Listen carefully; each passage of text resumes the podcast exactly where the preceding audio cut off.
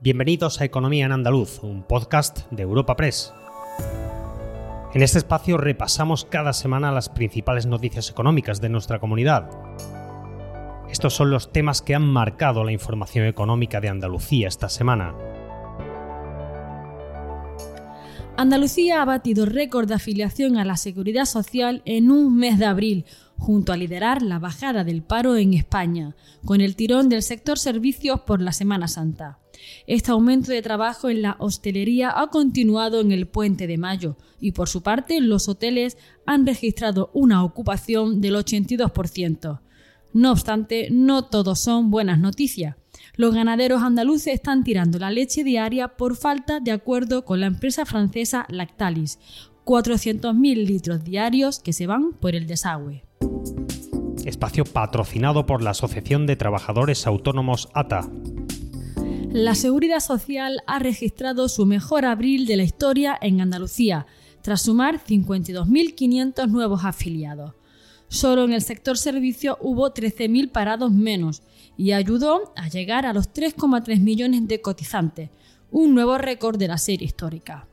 Así, Andalucía ha liderado la bajada del paro en abril con 20.551 desempleados menos. El gobierno andaluz ha celebrado que el nivel de paro baje a niveles de hace 15 años. Victoria Martín es la secretaria general del Servicio Público de Empleo y Formación de la Junta. Abril ha sido un mes muy favorable para el empleo en Andalucía. Ha bajado por encima de las 20.500 personas, dejando nuestros niveles de paro en la cifra que teníamos hace 15 años.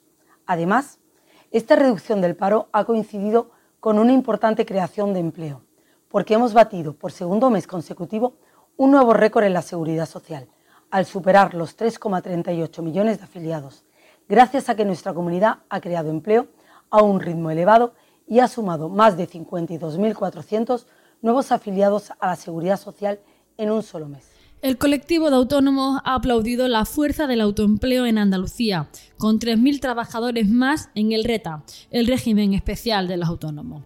Lorenzo Amor, presidente de ATA, señala que la cifra de 3.000 autónomos más en la comunidad andaluza es siete veces superior al crecimiento de autónomos en el conjunto del país hacía este repaso de las cifras más importantes. Hay un crecimiento muy importante de autónomos, hay 3.000 autónomos más.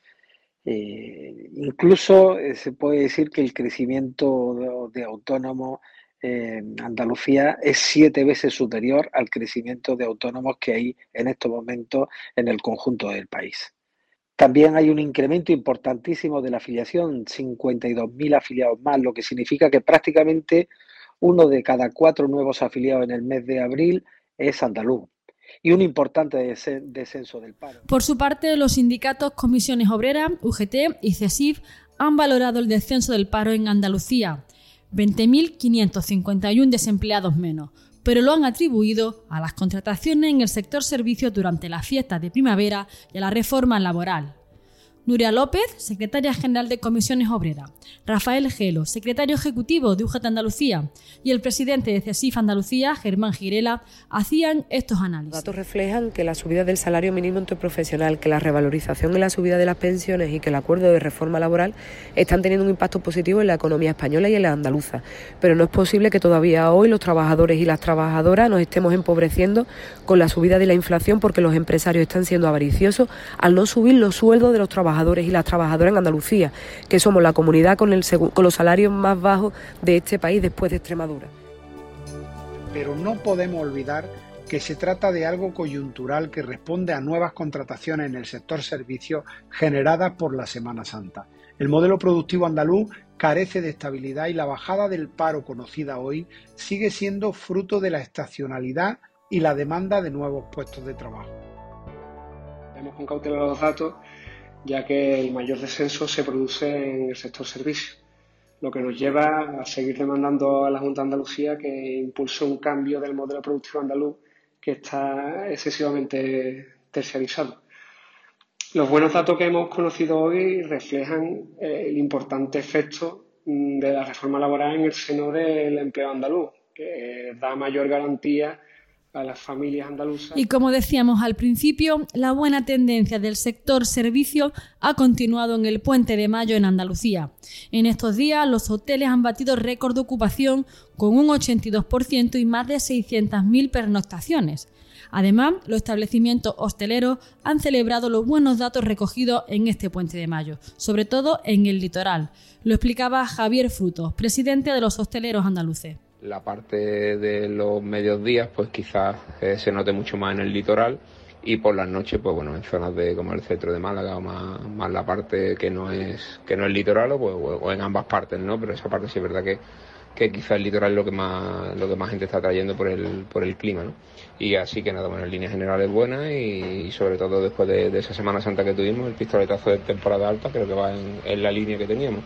Seguimos con los datos oficiales que vuelven a señalar el nuevo récord de, contratación. Yo creo que eso es positivo y ahí el único hándicap que tenemos a día de hoy pues es nuevamente la inflación y esperemos que en estos meses pues se equilibre los precios. Cambiamos de asunto y vemos como los ganaderos de Sevilla, Málaga y Granada están tirando unos 400.000 litros de leche al día por falta de acuerdo con el grupo francés Lactalis. Los ganaderos critican que les quieran pagar 9 céntimos menos por litro, unos precios que hacen inviables las explotaciones. Antonio Casas es uno de los ganaderos que se niega a firmar el nuevo contrato. Lo escuchamos. Yo desgraciadamente voy a tener que tirar mi leche porque Puleva no quiere recogerla. Y no quiere recogerla porque nos obliga a firmar un contrato para arruinar totalmente al sector de Andalucía. Y antes de arruinarnos preferimos tirar la leche para no firmar ese contrato totalmente abusivo. Yo tiro mi leche.